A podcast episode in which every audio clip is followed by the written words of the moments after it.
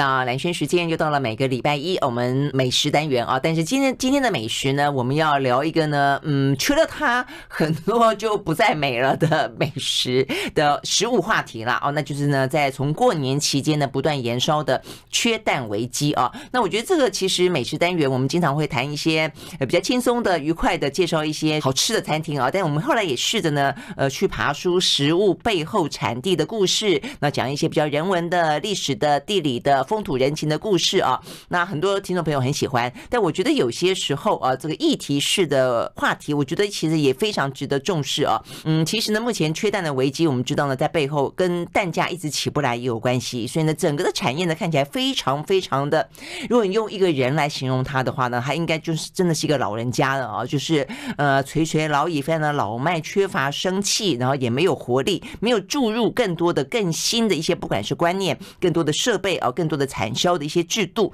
我想呢，呃，这一次缺蛋危机到现在为止啊，不只是过年的时候你可能吃不到蛋，我有一天啊，这个去全家想说，不知道茶店还有没有，就不但有，他还告诉我说，哎，我们还留一盒新鲜鸡蛋，你赶快买。所以我非常感谢全家。我的意思是说，到现在为止啊，嗯，它背后有一个更大的问题，更何况呢，这个缺蛋危机到现在为止还没有完全的化解。好，所以我们今天要要来跟大家好好的聊一聊呢，缺蛋危机为什么会缺？呃，而且为什么不知道它可能会缺？我们为什么没有办法提早应应啊？它到底有哪些环节上的呃这个影响？嗯，在现场邀请到的是是上下游的总编辑蔡家山到我们的现场来。Hello，佳珊早安。蓝轩好，呃，各位听众朋友，大家好。好，那这边我要先跟大家稍微介绍一下上下游啊，呃，这个上下游对我来说我是很熟悉了啊，因为我们真的是一直都很关心一些呢，呃，台湾的呃这些食物背后产地的一些问题，跟比较弱势的呃这个农畜产业。那在十年前啊，这个上下游就诞生了，他们专门的从那个时候开始，台湾有一些呃讲到什么有机农业啦、小农啦、年轻人返乡啦，那个时候开始啊，这个酝酿出来的。那所以那个时候的第一任的。呃，这个总编辑、副总编辑，我们前天走过他上我们节目，我刚跟嘉山聊，也才惊觉说，哇，十年过去了啊，好，但是呢，十年过去了，呃，上下游依旧的很很勉励的 坚守在这个岗位上，我觉得还蛮不简单的。我其实，在过程当中啊，都还蛮担心你们就会不会死掉了，就是台湾的独立媒体啊，其实经常会走一些很。人迹罕至、罕至之处，就是比较少人去经营，但它非常的重要，也非常需要被关注，但是常常会走不下去。你们还在，不错。对啊，因为上下游其实蛮特别的，就是我们在一开始的时候就有想到说，那我们要怎么样自立自强活下去？因为不靠广告，也不靠任何的赞助嘛，所以我们有成立一个产品部门。那这个产品部门就是呃卖一些呃比较友善有机的农产品，对，然后还有加工品。那一方面也实践我们想要支持这个好的农夫的这个理念，然后这个东西的盈余再回馈到我们新闻部门，所以产品部其实蛮辛苦的，因为他要养两个部门的人。不过我们最近也觉得不能再让他们这样下去了，所以开始有了赞助会员制这样，请请大家关注一下。所以一方面你们用新闻的方式去报道这个产业，报道里面的人跟里面的故事，但另外你们也去呃，就是卖好的产品。对，嗯，OK，了解。我会之所以啊，这个请到上下游，是因为真的在这个缺蛋危机的过程当中啊，我第一篇看到有关于背后比较完整的、深入的报道是来自于上下游。那甚至那个时候呢，当大部分的主流媒体啊，甚至一些节目还在讨论说，哦，这次为什么会缺蛋呢？呃，有说是因为国际当中饲料原物料啊，饲料上涨啊，那所以呢，这个成本垫高哦，所以呢，对于鸡呃鸡农来说，觉得呃不堪负荷哦，这是一个。那另外一个就是啊，因为冬天冬天冷。所以母鸡不下蛋，那我想说不对啊，那每年都冬天都冷啊，今年也没有说特别冷，那为什么今年呃不下蛋，以前下蛋呢？哦，所以中间一定有一些问题，所以我后来就找到了你们的报道，讲到说，哎，有禽流感哦，所以那个时候其实我都还没有看到呢，呃，我们的媒体有大规模的、深度的去报道有关于这个禽流感的状况，那看到了上下游才知道说，哇，呃，他们去追踪哦，然后呢，让农委会的副主委呃承认说，确实。有鸡瘟，有禽流感，而且四成的鸡都染疫哎，所以才会邀请到这个家乡来。所以，我们是不是就聊聊这个缺蛋的危机背后到底是什么原因？好的，呃，其实就像蓝轩刚刚讲的哦，嗯、就是饲料涨上涨是一个很重要的原因啦。因为饲料从呃那个饲料玉米从每公斤七块钱，嗯、然后一直涨到现在已经十五十六块，等于是翻倍了。哦、倍对，所以你可以想象蛋农的这个成本压力是非常大的。那他们到底要不要继续养呢？其实就取决于说，呃，后面这个蛋价有没有。上跟着上涨，对。如果蛋价又被冻涨，那他们当然就更不想养。没错，这个是一个一大原因。那再来就是冬天的确，呃，母鸡的产蛋率就会下降，但是这是每年冬天都会发生的。那禽流感呢，其实也是每年冬天都会发生的。那我们追踪呃发现的比较特别的是，去年哦染疫的这个蛋蛋鸡场特别多，就是过去可能有一些是肉鸡，但是去年好像蛋鸡呢。尤其是蛋中鸡，就是呃，我们的蛋鸡的呃，在就是在年轻小鸡、中鸡跟老鸡是这个意思吗？对对对对对，就是它 它它还小的时候，其实它是在另外一个叫中鸡场的地方。嗯，那这个中鸡场如果也染疫的话，那下游很多的蛋鸡场就没有中鸡可以买嘛。嗯，所以这个。蛋鸡场它的鸡汁的来源也是不够的，嗯，对。那如果说禽流感又严重的话呢，那其实就是一个很很大的危机啦。大家都生不出蛋来，也没有鸡可以生蛋，嗯，对啊。所以这是今年呃之所以会这么严重的主要的两大原因啦，一个就是禽流感，一个就是饲料上涨。OK，所以等于是每一年都有的风险是在于呃鸡比较少下蛋在冬天，一个就是禽流感在这个时候通常都会肆虐，但是在去年底。今年出特别严重的是，呃，染疫的变到了蛋鸡更多了。再一个就是饲料上涨的幅度太大了，是是，呃，我觉得趁这机会跟大家讲一下这个中鸡，因为我后来看你们报道，我也我才知道说，哦，原来蛋鸡的一生 是这样 是这样子的哦。对，因为呢，全台湾我看你们统计说，我们一年会吃到三百五十五颗蛋嘛，对，就是每个人一个人吃一颗，对，一天吃一颗。但我觉得我占了很多别人的 quota，我我一天会吃到两三颗是常是常态。没关系，因为婴儿不会吃，所以你可以吃。OK OK 好，那所以这个产业，所以它是怎么样子去养养成一只鸡的？哦，它一开始蛋鸡，啊，一开始是呃种鸡场，种鸡场就是一个配种的地方嘛，然后这个种鸡呢，它就会生下。鸡蛋，嗯，那这个鸡蛋呢，接下来就要孵化嘛。那它孵化以后呢，就会送到中鸡场，就是我们刚刚讲的蛋鸡场的前面那个阶段。对，对，那中鸡场呢，它就要负责保温啊，还有负责帮鸡打疫苗。嗯，哎、他们是怎么去选择蛋鸡跟呃肉鸡啊？就哪哪些是哪呃要吃他的妈妈，有些 有些是要吃小啊？好，所以怎么分呢、啊？呃因为鸡的品种的话，其实很多都是从国外来的，从国外引进的，所以在国外他们应该就已经做过一些试验，对哪一些鸡它的产蛋率是比较高的，那哪一些是比较适合当肉鸡的，不同的品种就已经区分开来了。那在台湾的话，其实蛋鸡的产业跟肉鸡的产业也是截然不同的状况。肉鸡产业大部分它都已经是密闭式的，就是呃饲养的这个规模都比较庞大一点，然后。也比较不会有禽流感的威胁，因为它就密闭了嘛，外面的鸟飞不进来。嗯，而且过去因为你刚才也讲，因为过去经常是肉鸡禽流感，所以我觉得印象中也是那种都是很 经过几次几次大震撼，扑杀啦，然后缺肉啊，然后慢慢的整个就开始改善了嘛，对不对？对，好像以前比较少数在蛋鸡里面发生这个事情。对，可是其实我们这一次的报道深入追查以后才发现，其实蛋鸡的禽流感远比肉鸡。严重多了，只是它过去都没有被爆出来，因为鸡农大家都不敢讲。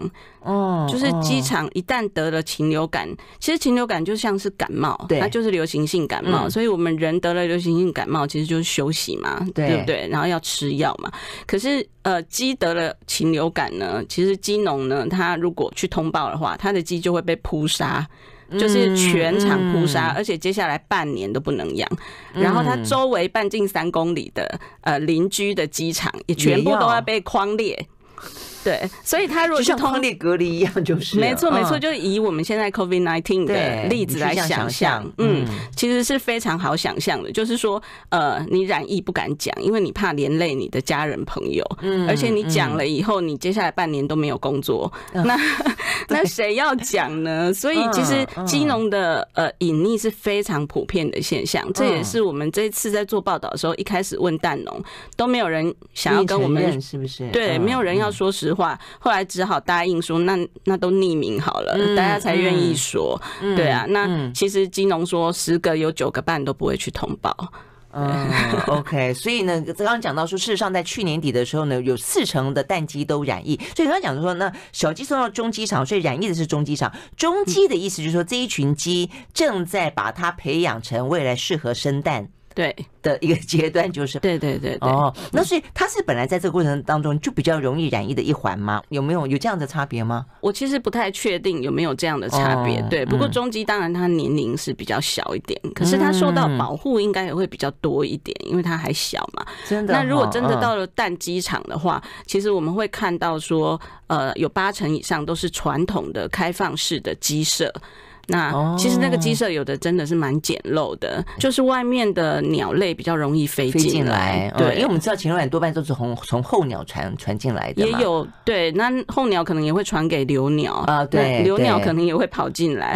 那我们的记者就是有到现场去看，因为好不容易说服了蛋农，让我们去他的鸡舍里面看，结果我不看则已，一看真的有吓到，就是 就是呃，机场的环境真的是有点脏乱啦，就是很。多的鸡粪啊、羽毛啊，然后鸡舍又是比较老旧的，而且那个开放其实真的是超乎我们想象的开放，就是两排鸡舍的上面其实是露天的，然后所有的鸟都可以进来啊。对啊，那当然我们去看的可能是特别老旧的机场，哎其实一般的机场。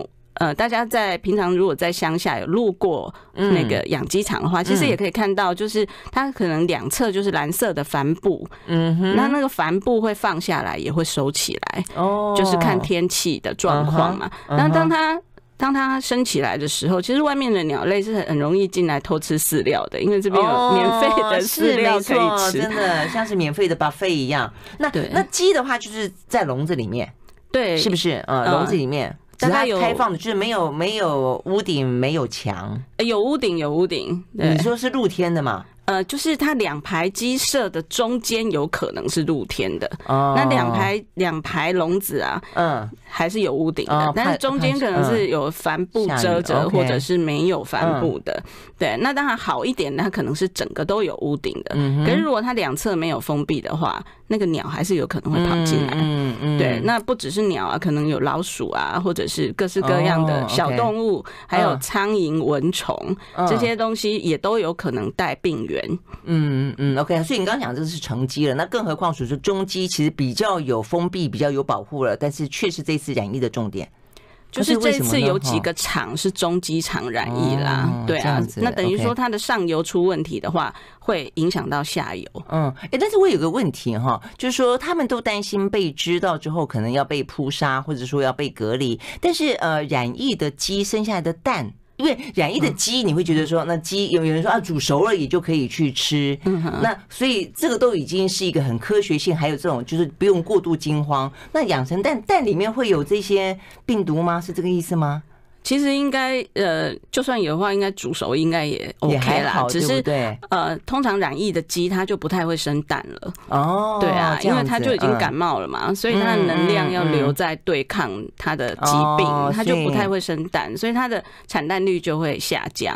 那也就是说，我们现在呃为什么会缺蛋？因为可能之前染疫的鸡真的蛮多的，那它不见得有被扑杀，它可能还是继续存在，可是它的产蛋率就下降很多。嗯，嗯，好，所以呢，你会发现说呢，在这个过程当中，有几个呃必须要去追踪的问题浮上台面，包括第一个，呃，那这样的一个状况，我们的呃农政单位不知道吗？他有没有办法在及时的过程当中去介入、去去协调、去帮忙呢？为什么让这个缺蛋的危机在过年的时候，也是大过年的时候，真的浮上台面呢？还有刚才我们刚刚讲。讲到的，其实如果你让价格上涨的话，大家可能还会愿意去赶快啊，比如从国外补充淡季进来啦，或者说呢，因为你你至少可以赚钱嘛，你就可以呃不用说这种血本无归。但为什么我们要动涨？我说跟这段时间的物价也有关系哦，所以那个时候我印象很深。呃，我们要不是说去跟了一些呃台湾的鸡肉厂商哦，刚好我是那那两天聊天聊到，我才知道哇天呐，你你到现在为止你你动涨，那谁要养？大家就都不养了嘛。所以呢，在节目上面讲讲完之后，农政单位终于第二天就有回应了，说呃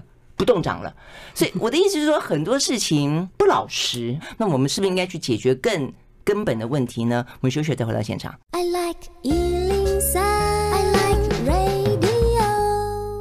好，回到蓝轩时间，继续和现场邀请到的这个上下游的总编辑蔡家山啊来聊天啊，来聊这次的缺蛋危机。想聊的就不只是说呢，现在眼前的缺蛋危机了，而且眼前其实上缺蛋危机还没有结束啊。那但是我们也担心，如果现在不去直指问题的核心，不去进行改善的话，下一次可能又来了，而且下次可能不缺蛋哦。台湾的其实呃农畜产品经常嗯，要么就是太多，要么就太少。那过去其实可能不是蛋的问题，可能是凤梨的问题，可能是释迦的问题，可能是柳丁的问题，可能是别的问题啊。那到底有没有？办法啊，能够透过制度性的讨论，让整个事情更更能够步入常轨了。而且我真的觉得他们都是在现在那种工商，甚至不用讲到那种数位科技的时代了，他们真的相对来说很弱势啊。如果没有办法加入一些更新的观念跟更新的技术去协助他们改善，我真的觉得他们很边缘了，就很可怜了。所以我们刚刚讲到说呢，那像这样子的一个状况，呃，在去年底今年初的时候，农政单位不知道吗？所以，我们刚刚讲到，就是说，呃，刚好啦，哦就在过年前又碰到这个呃国际当中原物料价格物价上涨的问题，哦，所以呢，呃，政府可能为了让大家好过年，呃，让消费者好过年，所以决定冻涨。但是消费者好过年，蛋农就没办法过好年了，对不对？因为碰到我们刚刚讲到这个问题，就我的第一个问题是说，他们自己本身不知道这样状况吗？所以你还让蛋价动涨？我觉得不合理啊，所以我后来才会讲，那政府也就马上改了。所以如果我们没有讲，他就这样子下去了吗？这是我第一个问题。那第二个问题，有关于禽流感在去年底更最严重、比较严重的这个状况，他们不知道吗？那不能够提前因应吗？比方说，先从国外进口蛋鸡啊，或者说是刚我们刚讲，就是你让价格上上来嘛，那大家就比较愿意。就我就有各式各样的方式可以去因应。为什么会让这个缺蛋危机就这样子的发生？嗯，其实我觉得政府应该要所谓的预警机制啦。嗯，但是这个预警机制在农业其实蛮难执行的。嗯，因为大家想养什么、想种什么，完全都是自由的，我们不能去限制农民。这是我们常常在问官方的时候，他们的典型的回答。对，可是这个问题我记得我们讨论好几年了。所以我们本来不是就说要透过大数据的平台，然后所有的资讯上传，然后有一个平台，它这个机制就会做通报吗？所以这个东西谈了那么多年还没有建立吗？这个真的非常的困难，嗯，因为说？呃，最基本的，我们的牧场到底有几间？其实那个数据都是不准的，因为我们有非常多的很小的牧场，然后这些牧场它可能养超过五百只，它就应该要去做牧场登记，嗯，但是呢，很多都没有登记，嗯，那这些非法的畜牧场呢，其实都没有掌握啊，那他们有没有得禽流感，或者他们到底生多少个蛋都不晓得，所以其实我觉得，如果说我们在最基础的数据都没有办法掌握，对，那你就更不用去谈什么监控啦、预警啦，对啊，像我们刚刚在说禽流感，其实他们有监测啊，就是有发现说染疫的蛋鸡呃大概有四成以上，可是事实上扑杀的为什么只有百分之零点二？这就很妙了，四成染疫只有零点二扑杀，对啊，对啊，因为只有。有通报的人，他才扑杀嘛。嗯，对啊。那政府其实也不敢多扑杀，因为如果一直扑杀的话，他要付出很多的这个补助的费用，然后他也怕缺蛋会更严重。嗯，对啊。所以其实他们但是这就有点相怨嘛，对不对？对啊，就是呃，我觉得精确的科学数据是非常重要的。其实我们这次有访问到一个研究人员，他就是研究禽流感的，那他其实非常无奈，因为他根本没有正确的数据可以研究。嗯，然后以我们 COVID-19 的疫情的这种传播，我们是不是很想知道感染源在哪？对，传播链在哪？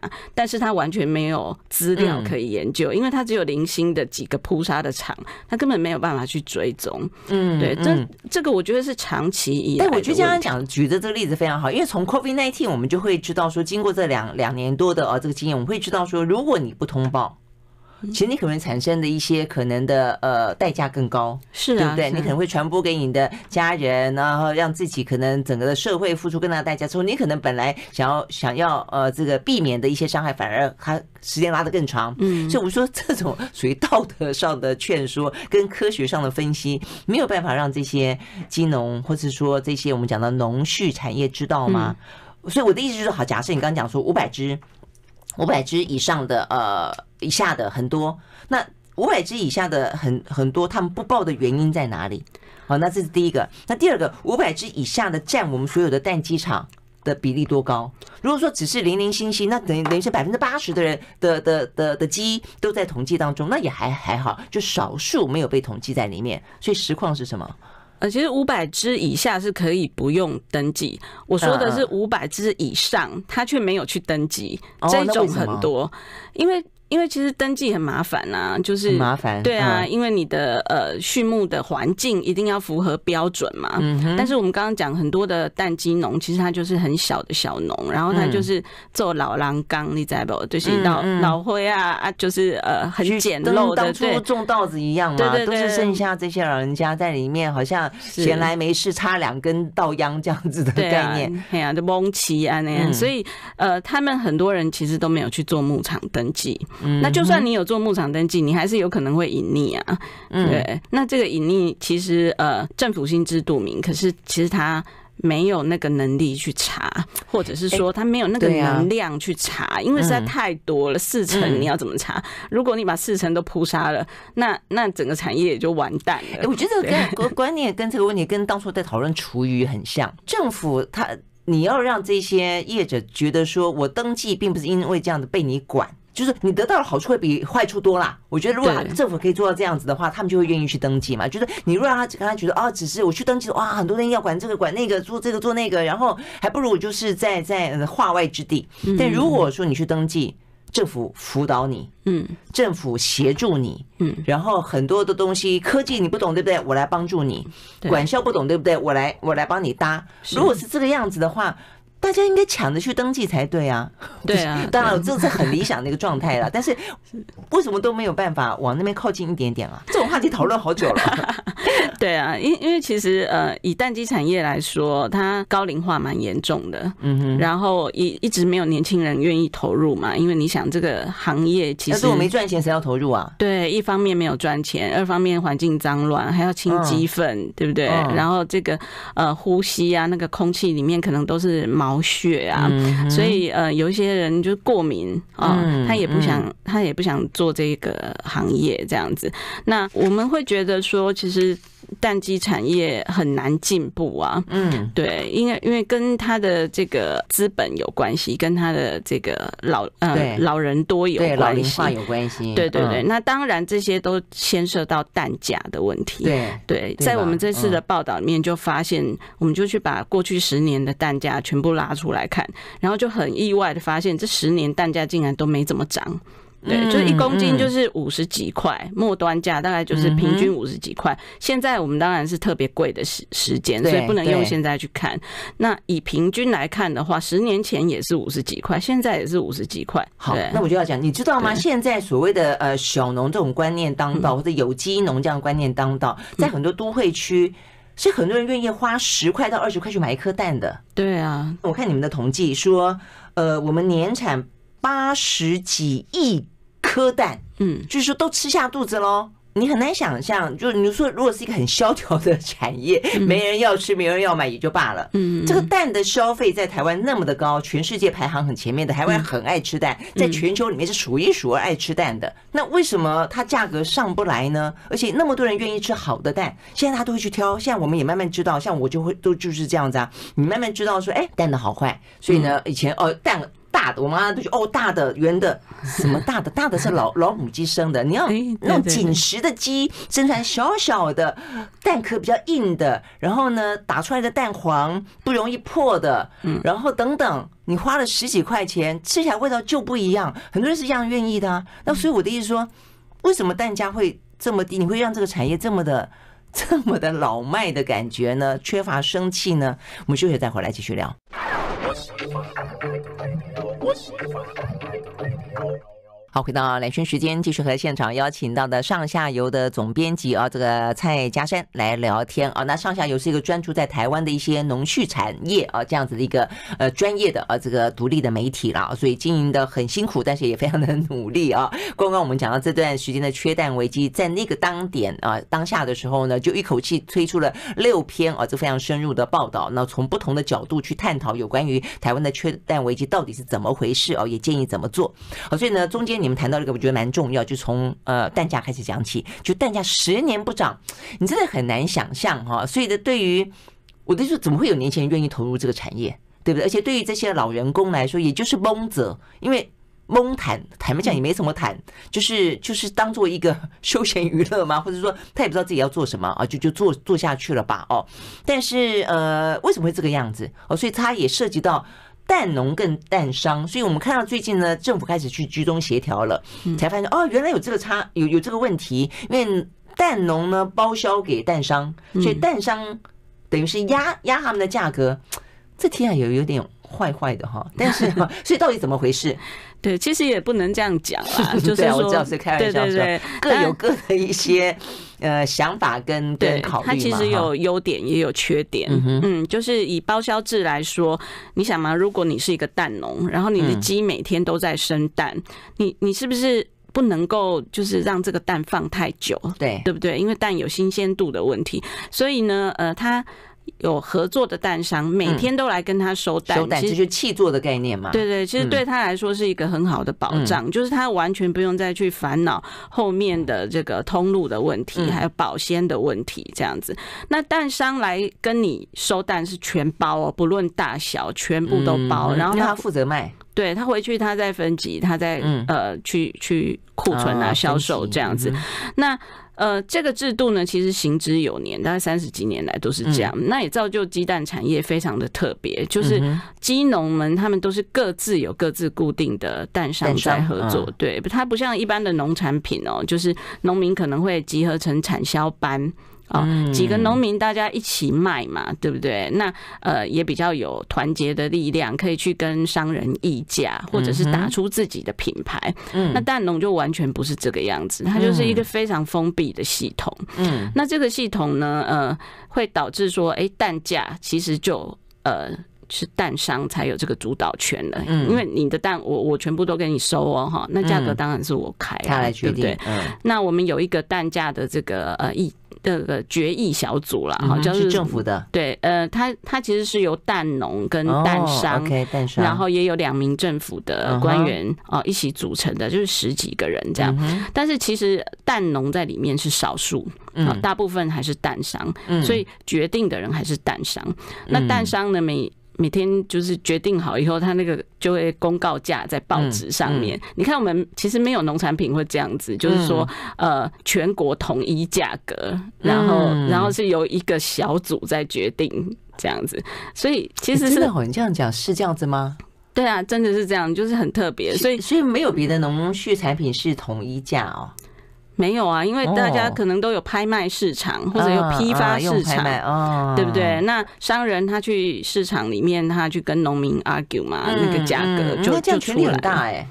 对啊，所以我我们就觉得鸡蛋产业非常的神奇，这样子，嗯、对它跟别人完全都不一样。嗯、那当然，鸡蛋本身也是很特别，因为它很脆弱，对，所以它整个这个呃运送啊、保存啊、分级啊，都是需要专业的人嗯来做这件事情，也不是一般人能够涉足的。对啊，对啊。那但所以如果这样子的话，嗯、那我觉得蛋商就应该要去跟政府反映，就是说让蛋价应该松绑，而不是回过头去压缩蛋农的。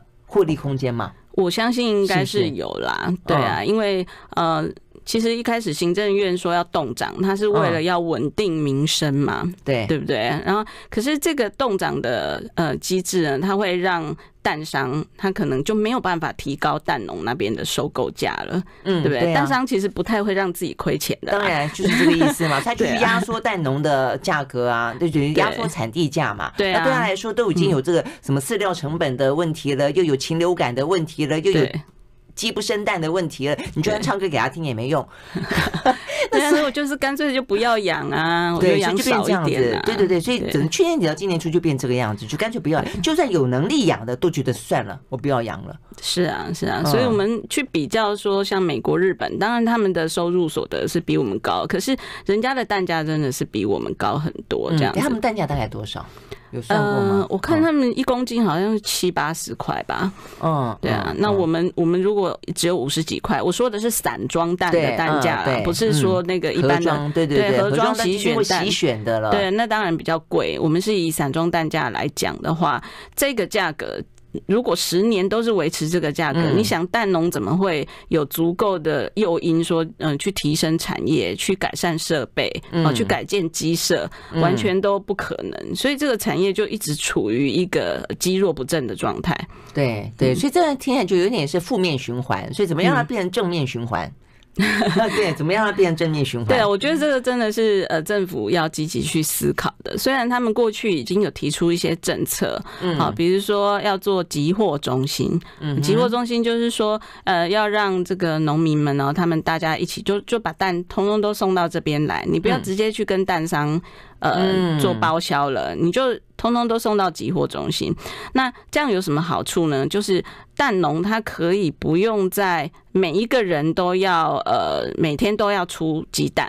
嗯，对，因为如果他是跟蛋商包销的话，那蛋商会希望说，哎、欸，你每天都要给我鸡蛋，因为我的客人每天都要跟我要蛋，而且要大中小都有，所以你要有老鸡，也要有中鸡，也要有年轻的鸡，因为他们生出来的蛋 size 是不一样的，各自不一样。对，那可是这样会导致一个很严重的问题，就是叫做老中青混养。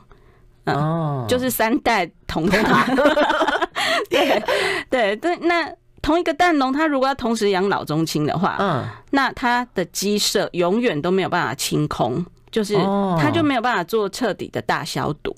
对，这是一个非常严重的问题。对啊，那你可以想，是老中青都可以同时生蛋哦。那个我们刚刚讲的中鸡场，它就是养到可以生蛋了以后，它可以生蛋之后也还分。老中青就是了，对对对对，就是 就是年轻的，哎，刚开始生蛋的，跟啊产蛋率非常高的，就是正值盛年的，然后跟老母鸡，就是它产蛋率已经下降了，然后呃快要被淘汰了这样子，那他们生出来的蛋就不一样，老鸡的蛋就比较大颗，蛋壳比较薄一点，对，那年轻的鸡就比较小颗，那蛋商就希望每一种。规格它都要有啊，因为、嗯、呃早餐店它可能喜欢小颗的啊，它每一个餐就是加一颗蛋嘛，对那个蛋不用太大，对，大比较撩级吗？有这样子吗？对啊，因为他买蛋的时候是算重量的啊，哦，对，可是他解他给消费者的时候是算颗的嘛，了解，所以 OK 好，早餐店要小颗，那什么店要大颗？呃。什么店要大颗啊？可能茶叶蛋可能要大颗，哎、欸，有可能，对不对？对，我倒是没有研究什么蛋要大颗。那总之就是我们刚刚谈的老中青混养的这件事，如果借由集货中心的话，其实是可以解决这个问题，因为鸡农他们大家就可以来分工了。就是说，好，呃，你先养一批，那我养第二批，然后第三个人再养第三批，哦，那这样的话，是不是大家就呃同一栋鸡舍里面就是同一个年龄的鸡啊？你先出，你先出，然后再来换我，再来换呃他这样子，那这样的话，他整批鸡就可以一起淘汰。